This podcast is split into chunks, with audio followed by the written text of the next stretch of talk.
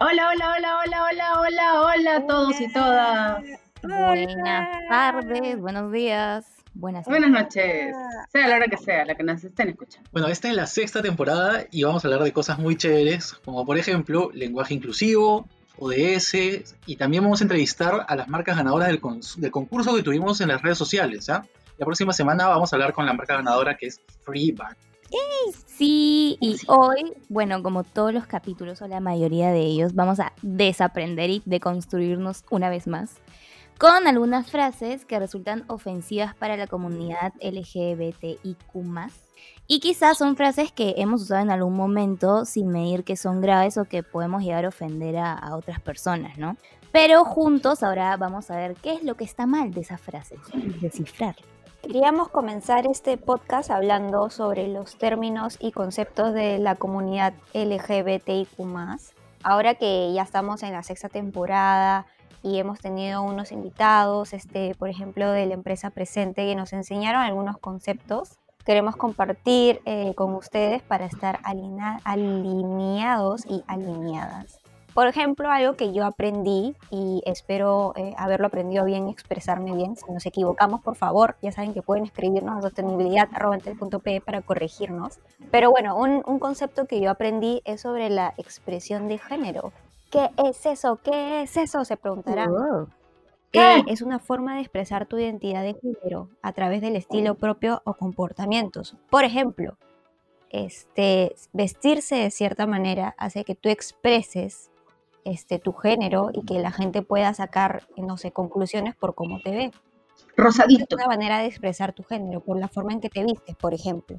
Así es. Como dije hace un momento, ¿no? O sea, el ejemplo más clásico es el rosado celeste, el moñito, el arete. Bueno, que el arete en muchas culturas también implica estatus eh, independientemente del género, ya sea masculino o femenino. Y es un reto bien grande este aprendizaje, este reaprendizaje para todos y todas y voy a decir, voy a usar todo eso solamente por esa vez porque en realidad me encantaría ya tenerlo súper interiorizado. Es difícil, como les dije, el punto de partida de, del reaprendizaje puede ser el, el, lenguaje y es lo más difícil. Pero esto es, esto es algo que nos ayuda en serio a, a cambiar, ¿no? O sea, un cambio de chip que empiece con la palabra es una revolución en nuestra cabeza, ¿no? Nosotros ahorita tenemos todo binario, todo es binario, todo es masculino o femenino. En el diccionario, en nuestro entorno, en la publicidad, en la universidad, en nuestras conversaciones cotidianas, cuando usamos, porque ya lo tenemos súper aceptado, todos estos, estos elementos, lo hemos aprendido en todos lados. Y como bien decía María Claudia, para expresar esta identidad, esto que es masculino, esto que es femenino, también ya hemos aprendido que eh, hay, hay elementos para expresarlo. Y, inclusive hasta hay chistes, ¿no? Hay chistes que también queremos también sacarlos de nuestra, de nuestra cabeza y de nuestro, de nuestro lenguaje cotidiano porque son ofensivos. No camines como niña, no juegues como niña, ¿no? Este, haciendo como que lo femenino fuera pues débil, ¿no? O tonto, o mediocre, qué sé yo. Lo hemos hecho, lo hemos dicho, lo hemos vivido, hemos sido parte. Vamos a equivocarnos. En ese programa seguramente seguro estamos metiendo la pata en algunas cosas, pero nada. Esperamos que todas las personas que saben más que nosotros de esto, que definitivamente esperamos que nos escuchen, nos jalen las orejas y nos digan, mira, acá pudo haber sido mejor porque te faltó esto. O sea, vamos a ser los pintores a los que siempre nos dicen, te faltó acá, joven. ¿Qué piensas tú, Pieri? Y también, o sea, aparte de, lo masculino y femenino, está lo andrógino, que puede ser la combinación de, ambas expresiones de género, ¿no? No necesariamente algo binario. Y por ejemplo, yo sigo a, a una o un TikToker que es no binario, que es andrógino. Y yo al principio, o sea, no podía distinguir si era como mujer o hombre, o sea, cuál era como su expresión de género. Y él dice que él no se como identifica en algún, en algún género, sino que siente que es ambos. Y en verdad cuando tú lo ves, o sea, literalmente es ambos como géneros. Es súper loco. Y, nada, eso quería comentar. Y eso va también por la parte de la identidad de género, ¿no? O sea, en verdad la identidad de género es algo súper íntimo. Lo relacionamos con una vivencia del género tal como nos, nos identificamos. O sea, eh, es la percepción que, tiene una persona sobre sí mismo en cuanto a su propio género, lo cual eh, no siempre puede coincidir con su sexo. O sea, es cómo, cómo, cómo te sientes e identificas tú. Hay, hay, y, y, y hay que, bueno, yo sé que son muchos conceptos y que quizás los mareemos un poco, pero, pero algo que a mí me ayudó mucho fue, fue anotarlo, les juro, yo lo tengo en un PPT este, anotado cuando nos dieron estas clases de, de Sí. aprender estos conceptos. Y por ejemplo, este, a- aportando lo que dice Gus, están las personas cisgénero, que son las personas que nacen con, un, con el sexo, por ejemplo, yo. Yo soy cisgénero porque yo nací con el sexo eh, femenino, con, biológicamente, y me identifico con ese. Entonces yo soy una persona cisgénero. Pero también hay personas transgéneros cuya identidad de género no se alinea a su sexo biológico. Yo puedo haber nacido con un sexo biológico eh, de mujer, pero no me identifico con eso. Entonces este, soy una persona transgénero porque quiero, este, no, bueno, no sé si se dice si quieres, ¿no? Me identifico con el sexo masculino. Tal cual.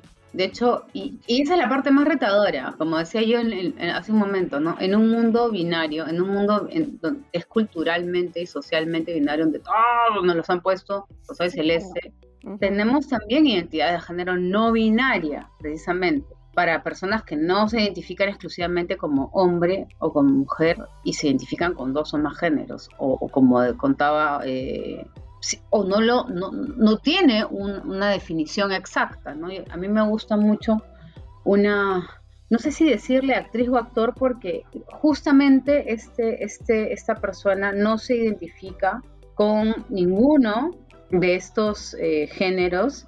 Es una persona que se dedica a la actuación, que se llama Aisha Kate Dillon.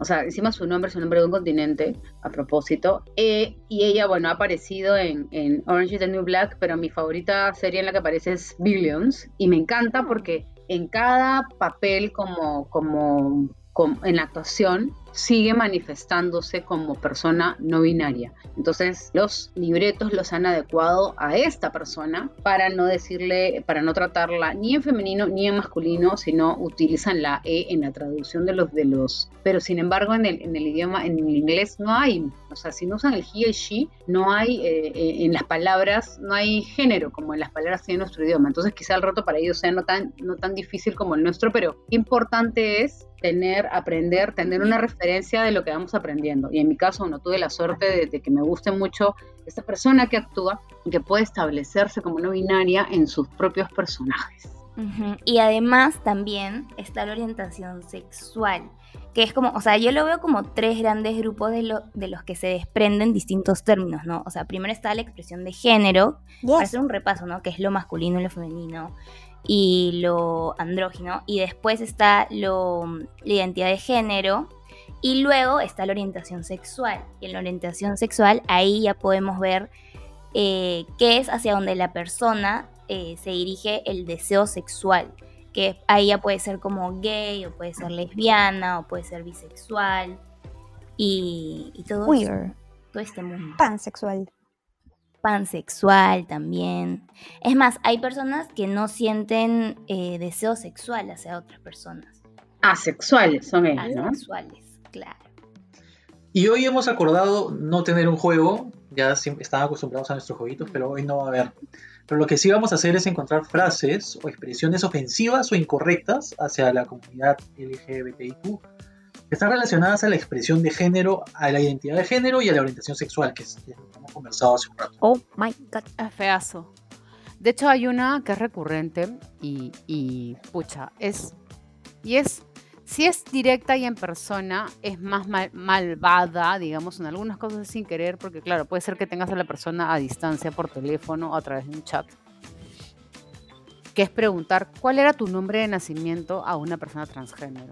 Y acá hago, la, hago hincapié en que, si hablas por teléfono con una persona transgénero, cuyo timbre de voz te hace pensar que estás hablando con un, con un hombre cisgénero o con una mujer cisgénero y no necesariamente con una persona transgénero, uh -huh. puede, se puede inducir al error. Pero si la persona que tienes, que tenemos al otro lado de la línea, te dice yo soy Pedro o yo soy Juana, hay que tratarlo como Pedro o como Juana. Creo que en lugar de buscar esa, esa pregunta incómoda, y pero cómo era, quién eras antes y cuál era tu nombre de nacimiento, ¿no?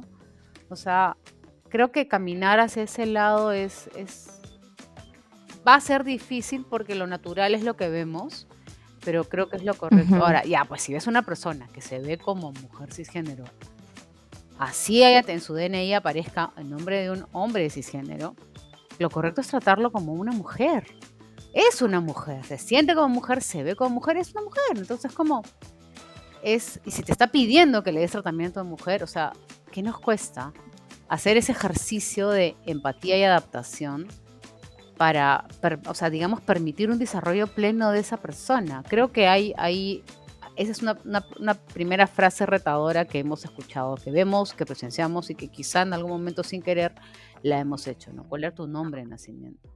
Igual creo que si te sientes incómodo, lo primero que puedes hacer antes de interactuar con una persona que, que notas que de repente es transgénero, eh, puedes preguntarle cómo quieres, eh, cómo esa persona quiere que tú te refieras a ella, ¿no? Y así como te evitas todo eh, la incomodidad desde un primer momento. Exacto.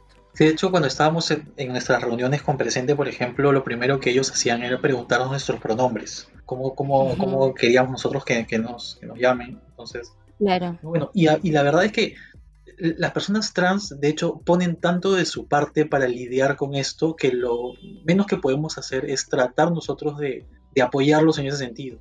Ellos están eh, eh, muy abiertos, en verdad, hasta de, algún modo decirlo, a soportar esto porque es eh, el camino que ellos, ellos y ellas están llevando. Es un camino que no es fácil por cómo está conformada la sociedad. Deberíamos retribuir un poco el esfuerzo que ellos hacen para, para, para ser una persona trans sin, libre de tapujos y, libre de todas las ataduras que nos pone la sociedad. Entonces creo que deberíamos retribuirles eso un poquito. Y, hay- y hablando de eso, hay otra frase a mí me parece fea y no solamente aplica a, a- a personas eh, transgénero, sino en verdad a, incluso a personas eh, cisgénero que son gays o son lesbianas. Y es que les dicen, es solo una etapa, ya volverás a la normalidad. Ay, sí, O es sea, horrible. la- la he ¿Qué normalidad? Es normal. O sea. ¿qué, qué es, qué, es, Sí. qué es la normalidad? O sea, es imposible decir que una persona no es normal simplemente por, por sentirse diferente, por, por sentir, eh, sentir que su género no, no, no es, su identidad de género no es eh, la de su sexo biológico. O sea, eso es normal y es algo que tenemos que, que aprender, de verdad. Y en verdad nadie, nadie nace sabiendo, eso lo vamos aprendiendo todos en el camino. Y lo más loco, Siento que esa frase es súper común porque por último si la persona sí como que está confundida y no sabe en ese momento cuál es su orientación sexual o lo que quiere, es como que ya igual déjala, ¿a ti ¿qué te afecta? Es como si esa persona es feliz en ese momento, mientras no le haga daño a otras personas, claro está, eh, va a descubrir poco a poco lo que quiere. ¿no? También a mí me gusta citar con datos científicos cuando la gente hace esta, usa la palabra normal para referirse al, al- a la persona cisgénero heterosexual y, y como anormal a la persona que puede ser cisgénero o puede ser no binario, que sea homosexual o bisexual o pansexual o asexual. Cuando, porque existe data científica, o sea, tanto la homosexualidad como la bisexualidad están presentes en todos los animales. O sea, claro, son proporciones variables, pero el comportamiento homosexual de animales, o sea, lo- los seres humanos somos animales, partiendo por eso. Pero los seres humanos, digamos, con menor razón, o sea, los animales inferiores a los que se llama así, tienen comportamientos homosexuales en muchas formas. O sea, más allá de la relación sexual, también en el cortejo, en el afecto, en la unión de parejas en el caso de, de las personas, ¿no? Pero, eh, y en la crianza de los hijos también no solamente dentro de la misma especie, sino también desde primates hasta parásitos intestinales. O sea, sí es normal, señores. O sea, es, normal y se verifica en, no solamente en el ser humano. Dense cuenta. Y, y la documentación científica te habla de más de, de 450 especies. Y esto es porque no se han investigado más porque se paró con esta investigación debido a una serie de lobbies que sucedieron en su momento en, esa, en la universidad que había enarbolado estas investigaciones. Entonces, para definir qué es normal y qué no es normal, ya que hay, nos vamos a encontrar con personas muy, muy, muy tradicionales y muy conservadoras, sáquele usted, amigo, amiga, que nos escucha, o amigue, el dato científico y dígale, a ver, compadre, mira. A ver, ¿qué te, tú dices a esto? Porque dicen, no, Dios creó a, a Eva y a Adán y a Eva y no sé qué. Y es como que, no, no. Ay, hijo, o no. sea, de nuevo vas al colegio, vas a estar creyendo en eso. ¿Y dónde queda la evolución del hombre? ¿no? Entonces es como, es bien importante, incluso eh, a las personas que son conservadoras, tradicionales y que tienen, digamos, esta, este rechazo a lo que no entienden, ¿no? O sea, no entiendo esto, por lo tanto lo rechazo, no, Ah, no, es, no existe porque no lo entiendo. Hay que buscar el camino amoroso de, de, de abrirles, de regalarles una velita para que la aprendan, ¿no? Porque también depende de cada quien. Así es. Como lo que intentamos hacer nosotros con nuestro programa. de Y educarnos nosotros de paso. Así es. Bueno, otra, otra, otra, otro error que hemos cometido, que yo también he cometido en algún momento, eh, es, también, es. Tratar de identificar en una pareja quién es el chico o la chica de la relación. Por ejemplo, si tú ves caminando en la calle a una pareja de lesbianas y una tiene la expresión de género que toda la sociedad ha denominado como masculino, porque ahora tener el pelo, la- el pelo corto para la sociedad te significa que es masculino, cuando no debería ser así en verdad. Decimos, ah, ya, ella debe ser el hombre de la relación. Y, y no es así. O sea, las dos, si se identifican como mujeres, las dos son mujeres. Claro. Y ese es, ese es un error que, que- que debemos evitar porque, porque tener el pelo corto, tener el pelo largo, tu expresión de género no necesariamente este, define tu identidad. Así es. Y el otro día también escuché una frase que era, eran dos parejas de, de lesbianas y decían como que, ay, pero a ella se le ve más tosquita. Y es como, Tosquita. ¿por qué dices eso? No. y em, bueno, ya siguiendo con las frases, hay una que en lo personal a mí me molesta un montón, porque no es solo eh, para la comunidad LGBTIQ, sino creo que aplica con varias cosas, que es no tengo nada en contra, espacio, pero, por ejemplo, como que no tengo nada en contra de los gays, pero, Pero ya. eh, no me gustaría que mi hijo sea gay. Uf. O No. cosas así, que es como, tú, o sea, no te estás dando cuenta que igual tienes un sesgo Claro. enorme porque no estás aceptando al 100% eh, esto, ¿no? Tal cual. O sea, lo que, lo que estás diciendo que no tienes nada en contra. Tal cual, tal cual. Pero, ¿no? Pero no quiero que estén chapando en la calle.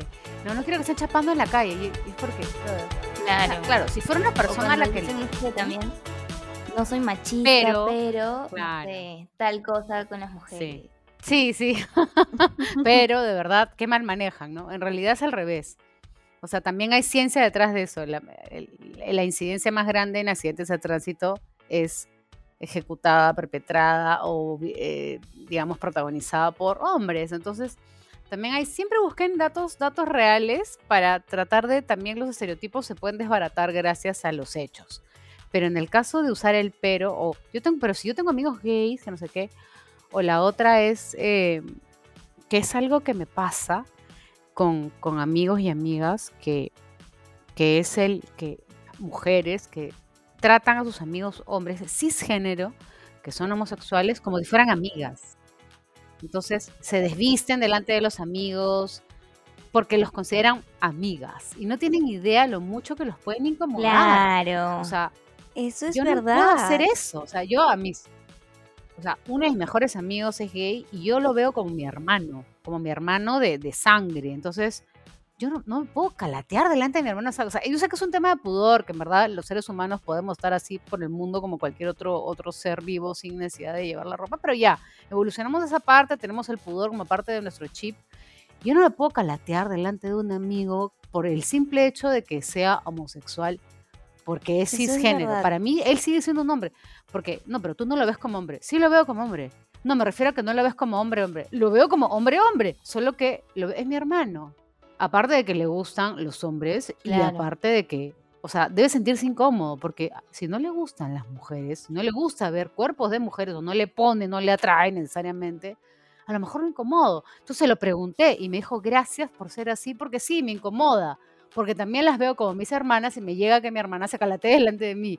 O sea, sí, es bien importante preguntar. Claro. Es, es- Sí, y hay otra frase también que, o sea, yo la he escuchado un montón de veces, sobre todo a, a las mujeres cuando dicen como que, ay, quiero un amigo gay o quiero que mi mejor amigo sea gay. Y es como que, ¿por qué? ¿Por qué? o sea, es tan... O sea, para mí es como que tan irrelevante la orientación sexual de una persona. Claro. Como que, que es como, si es buena persona y me cae bien, va a ser mi amigo, a que quiera un amigo Claro, gay y esté buscando un amigo No, tu gay. currículum. Como, Requisitos, Ajá. ¿no? Malazo. O sea, de hecho, claro. Ay, no, eso no es ofensivo Ay. eso. Yo lo encuentro ofensivo. Ay, eso sí me he dicho. Yo también Eso lo-. Mi mamá. Debo haberlo dicho alguna mamá. vez, pero de ahí me di cuenta que era ofensivo porque me puse el- me puse un Es zapato. ofensivo, es ofensivo. O sea, como que una persona cisgénero o no, o no, o no binaria, pero que sea homosexual, me diga a mí, qué desperdicio de heterosexual eres.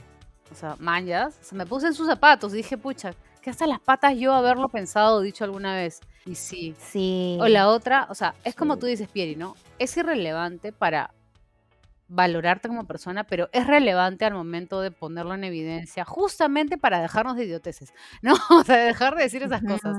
Entonces, por eso cuando hay alguien que dice, no es necesario que le sigas diciendo a todo el mundo que eres gay, es como que una frase recurrente, o, no me importa con qué se acueste, a mí no me interesa, no quiero verlo, o sea, es eso, el, el no es necesario que lo digas, es un no quiero verlo, y el no quiero verlo es un lo rechazo, o sea, el no querer ver algo, o sea, ¿qué es lo que no queremos ver normalmente? Lo que no nos gusta, es un rechazo, entonces... Por el contrario, lo que deberíamos normalizar es que la gente lo diga tranquila y naturalmente, como cuando nosotros lo decimos, cuando nosotros me refiero a yo, yo que soy cisgénero y heterosexual, como cuando los cis heterosexuales lo decimos. Entonces, creo que ahí el que tiene que evolucionar, cambiar, mejorar somos nosotros, porque ellos ya lo hicieron. Incluso, estamos a- alguien mencionó el tema de, de toda la chamba, creo que tú, Gus, de toda la chamba que hace la otra persona para poderse expresar como tal. Y es algo que muchas, muchas personas no se atreven a hacer, que es aceptarse. O sea, toda la chamba de Ujú. autoaceptación es enorme, es un proceso evolutivo grande. Sí. Entonces, hagamos, tratemos de ser mejores personas también, creo, ¿no? Bueno, son algunas frases también. Sí, Rose, y, y, y, y sabes qué, o sea, justo como estás diciendo, poco a poco esto se va a visi- visi- visi- vi- visibilizando un poco más. Justo quería preguntarle a Gus, este, porque él fue a, a- estuvo en la marcha Pride de, de junio en Nueva York, Sí. creo que una de las más grandes. Sí, fue increíble. Y, y lo que nos mostró fue muy bonito, ¿no? O sea, de verdad, eh, fue bastante, ¿cómo decirlo?, inspirador porque se veía, no, no solamente en- entre las personas que estaban marchando, sino entre los espectadores que tal vez estaban en sus casas o las personas que estaban pasando por ahí. La palabra era simplemente, o- eh, somos iguales, te estoy aceptando, o sea, y te acompaño en tu lucha. Era, era, eh, era, era, un, era como algo súper eh, si bien festivo, pero a la vez eh, dejaba bastante enseñanza de que todos somos iguales y que hay que aceptarnos como somos. Las expresiones que vi fueron increíbles en personas de toda edad. O sea, eh, de personas, eh, no sé, jóvenes de, de 15 años, eh, vi personas, eh, adultos mayores que también estaban eh, desfilando en cueros, eh, vestidos como, como quisieran, expresando toda su identidad de género felices. Fue algo bastante, bastante bacán de ver y a mí me ayudó también a ver todo de manera distinta. Acá en Perú vemos mucho, tal vez siempre estamos a la defensiva porque nuestra misma sociedad nos hace estar a la defensiva. Sí. Y vi la realidad en otros países donde la lucha se convierte en, en algo que va, va, a celebrar quién eres como tal. ¿no? O sea, por eso tenemos tanto que aprender más en Latinoamérica, o en, en países como dicen del tercer mundo, cómo debemos aceptarnos y cuánto debemos aceptar a los demás. Claro. A mí, o sea, lo lindo de la igualdad y la aceptación me parece que es como algo tan simple que, o sea, algo tan simple como la igualdad es tan difícil de, de hacer, ¿no? Y de poner en práctica. Me parece muy, muy loco. Y verdad, yo me pregunto por qué a las personas que les molesta o no les gusta, ¿por qué si no les estás haciendo nada a ellos? O sea, Porque de se verdad, odian, sim- simplemente estás, o sea, está molestando que una persona quiera vivir su vida tranquilo, como, Yo creo como, que como él odia. quiere vivir. Yo creo que se odia. Mi, mi teoría siempre va a ser esa. O sea, porque es como cuando ves que alguien es feliz, es exitoso. Yo siento que y cuando viene un envidioso, esa envidia, o sea, la envidia que es, es el resultado de una, de una disconformidad personal. O sea, uno refleja Claro. en las palabras y, y en las acciones, uno refleja lo que uno es. Si a mí me llega, si me molesta, o sea, que el otro sea Ujú. feliz porque ama y porque es libre amando y aceptándose y me molesta, es porque yo no soy feliz y no soy libre y no me amo y nadie me va a amar si yo no me amo. Entonces creo que es eso, creo que es un parte de un principio de auto, de no amor propio o de odio propio, porque también hay eso, de no aceptación. Porque si uno es feliz por la vida, realmente feliz, es muy poco probable que le moleste la felicidad del otro. Y eso es lo que expresan las personas que se aman siendo del mismo género o siendo no del mismo género, siendo eh, no binarias, siendo de la orientación de, y de la identidad que sean. Creo que es eso. Y hay que mirarnos, ¿no? O sea, siempre que, yo siempre que tengo, que voy a tener unas palabras hacia alguien o una reacción hacia algo o hacia alguien, me miro a mí misma y digo, ¿por qué estoy reaccionando así? Creo que eso es un ejercicio de, de- de conciencia que nos enseña y nos ayuda a, de nuevo, lo que dije hace un rato, evolucionar como personas. Me acuerdo que había un conductor cuyo nombre no voy a mencionar porque es una persona bastante violenta, que decía que, que no soportaba ver a, dos parejas del mismo sexo dándose un beso y que, y que todos deberían morirse, ¿no?